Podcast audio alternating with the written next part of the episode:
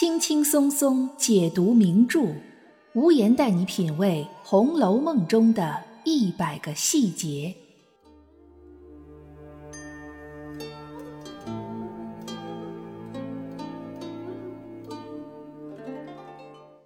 品读细节之美，发现别样红楼。大家好，我是暗夜无言，欢迎您收听原创节目《红楼梦》中的一百个细节。史湘云这个人物，据说是根据魏晋风度创作出来的。她是真名士，字风流，活泼天真，才华卓绝，娇憨可爱，心无城府。在林黛玉来贾府之前，史湘云就曾经在贾府住了很长的时间，和贾宝玉可以算是青梅竹马。那么，假如贾宝玉和史湘云在一起的话，他们二人会合适吗？今天我们就从几个小细节来探讨一下这个假设。《红楼梦》第三十一回说，因麒麟伏白首双星，有人说是指史湘云和魏若兰成婚，但婚后魏若兰早死，史湘云守寡，或者因为生活贫寒而沦为传记；也有人说史湘云暮年后和宝玉相遇。后来两个人相依为命，了此残生。无言认为这三种结局相对而言更可能的是沦为传记，但也并非是最合理的。金陵十二钗政策里的十二位女性应该有着十二种不同的悲剧结局，其中李纨已经守寡，妙玉是沦落风尘，史湘云应该不会再重复这两个人的遭遇。而说史湘云最后和宝玉一起生活，把殷麒麟扶白首双星里和湘云共白首的人认成是宝玉，这种可能性也不高。金麒麟牵引的是史湘云和魏若兰之间的缘分，并不是和宝玉的。和薛宝钗的金锁相比，来历不明的金麒麟并没有什么特殊之处，不可能凌驾于金锁之上，成为另外一段金玉良缘。史湘云身上虽然有着很多的优点，但她的个性和思想与宝玉并不合适，这在书里很多细节处都有着非常集中的体现。贾宝玉除了和黛玉、袭人、晴雯吵过架之外，还和一个人也吵过架，正是史湘云。而他们俩吵得最厉害的一次，原因正是因为林黛玉。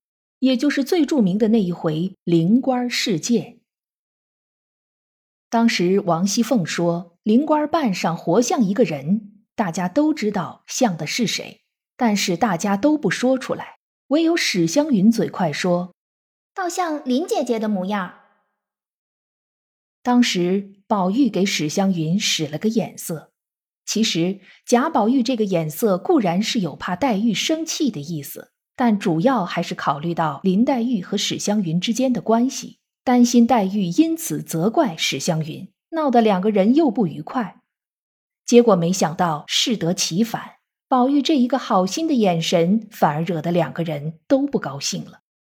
当天晚上，史湘云就拿出了大小姐脾气，让翠缕收拾东西准备回家，说省得在这儿还得看别人的嘴脸。宝玉给他一顿解释自己的意思，可史湘云却根本不领情。他说道：“你那花言巧语，别望着我说，我也原不如你林妹妹。别人拿她取笑都使得，只我说了就有不是。我原不配说她，她是主子小姐，我是奴才丫头，得罪了她了。”史湘云这番话充满了极其浓重的醋味儿。哪里还有半分潇洒豁达的魏晋风度？他既怪罪宝玉偏袒黛玉，又责怪黛玉不该生气，又隐隐带着怨恨黛玉夺走了原本属于他的宠爱。想必黛玉来之前，贾母最疼的是他，和宝玉最好的也是他。但自从黛玉来了之后，这一切就都变了。看上去史湘云一派天真烂漫。其实他内心深处是非常在意这件事的。宝玉在处理这件事上考虑的是很周到的。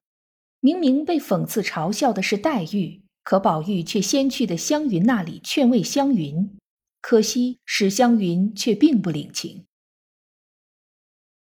史湘云之所以这样对待宝玉的好心，一方面是因为他还在吃醋，另一方面也是因为他并不理解宝玉。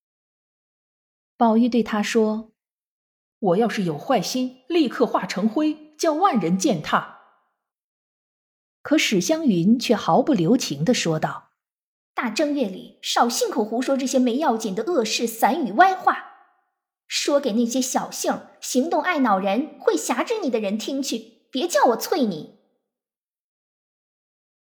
史湘云认为宝玉的誓言是恶事、散语、歪话，这和袭人对宝玉说这些话时的感受是一样的，而林黛玉就不一样。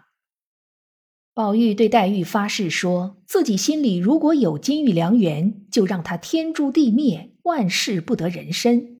黛玉立刻表示，什么金不金、玉不玉的，不用发这么重的誓。后来黛玉一时情急，又提起了金玉良缘。宝玉问他：“你是不是真的想让我天诛地灭？”当时黛玉的反应是：黛玉一闻此言，方想起上日的话来。今日原自己说错了，又是着急又是羞愧，便战战兢兢地说道：“我要安心咒你，我也天诛地灭，何苦来？”看看黛玉的表现，全书哪里见过黛玉又是着急又是羞愧，说话还战战兢兢的样子？也只有在提到宝玉的誓言的时候，因为黛玉是真心相信宝玉的誓言的。更不愿意一旦违背誓言之后，宝玉会真的遭到什么灾祸。可史湘云却觉得宝玉发誓赌咒毫无意义，也并不想听这样的废话。可能史湘云很想不通，为什么以前跟自己那么要好的宝哥哥，如今却和后来的林黛玉那么要好？明明林黛玉爱使小性儿爱生气，却能辖制住宝玉。这真让史湘云难以理解。可不管怎么理解不了，史湘云却从来没在自己身上找过原因。魏晋风度的潇洒豁达、风流不羁，这并不代表说话做事就不经大脑考虑，也不代表只图自己痛快，却不顾及别人的感受。不管是不是王熙凤先提起来的，灵官扮上像黛玉。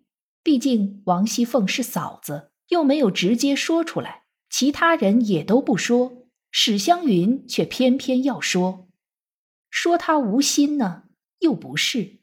假如灵官像的不是黛玉，而是薛宝钗，史湘云是必然不会说出来的。她是有很细心的一面的，她会很在乎薛宝钗的感受，因为她喜欢宝钗。可黛玉她就不喜欢。所以他想说就说，他才不管黛玉高不高兴。但是史湘云为什么会不喜欢黛玉呢？之前他和黛玉没有发生过任何的矛盾，甚至还住在一起，怎么就一下子那么不待见黛玉呢？这就又要说回来了，还是因为史湘云觉得黛玉夺走了本属于她的贾母和宝玉的爱。此外，还有一个原因就是。史湘云无法理解为什么黛玉性格那么糟糕，宝玉却还是对黛玉那么好呢？这就跟史湘云理解不了宝玉赌咒发誓一样，他也不理解宝黛之间的爱情以及他们的相处模式。对，就是相处模式，这一点极其重要。两个相爱的人之间，不是只有举案齐眉、相敬如宾这一种相处模式的。就比如说琼瑶奶奶笔下那种撒狗血式的情侣相处模式，也是很广泛的存在于现实生活中的。鞋子舒不舒服，只有脚知道，外人不管怎么不理解都没有用，人家自己心甘情愿。宝玉和黛玉在感情初期就是这样一种不断的用吵嘴闹别扭来互证心计的相处模式，史湘云不懂，更不理解。当然，也就融不进去。史湘云和贾宝玉之间也不仅仅是在相处模式上的分歧，他们在思想层面的分歧也很大。大家都知道，贾宝玉不爱读书，他的这种不爱读书，不是因为他脑子不好使，学不进去，而是因为他不想通过科举取士来走入仕途，他非常反感官场上人情应酬那一套。这在当时的社会现实来讲，的确是不思进取、不务正业。但这就是贾宝玉这个人的真实思想，也是他的真实好恶。就连王夫人的眼泪和贾政的板子都不能让贾宝玉改变。但史湘云却说：“如今大了，你就不愿读书去考举人进士的，也该常会会这些为官做宰的，谈讲谈讲那些仕途经济的学问。”也好，将来应酬庶务，日后也有个朋友。史湘云这话就和袭人劝宝玉的时候的潜台词是一模一样的。我这可都是为了你好。我这都是为了你好。这句话多少都含着些控制的意味，也就是用自己的思想去取代别人的思想。就算贾宝玉的这种思想是错误的。是荒谬的，但他还是希望自己能保有这种思想上的自由。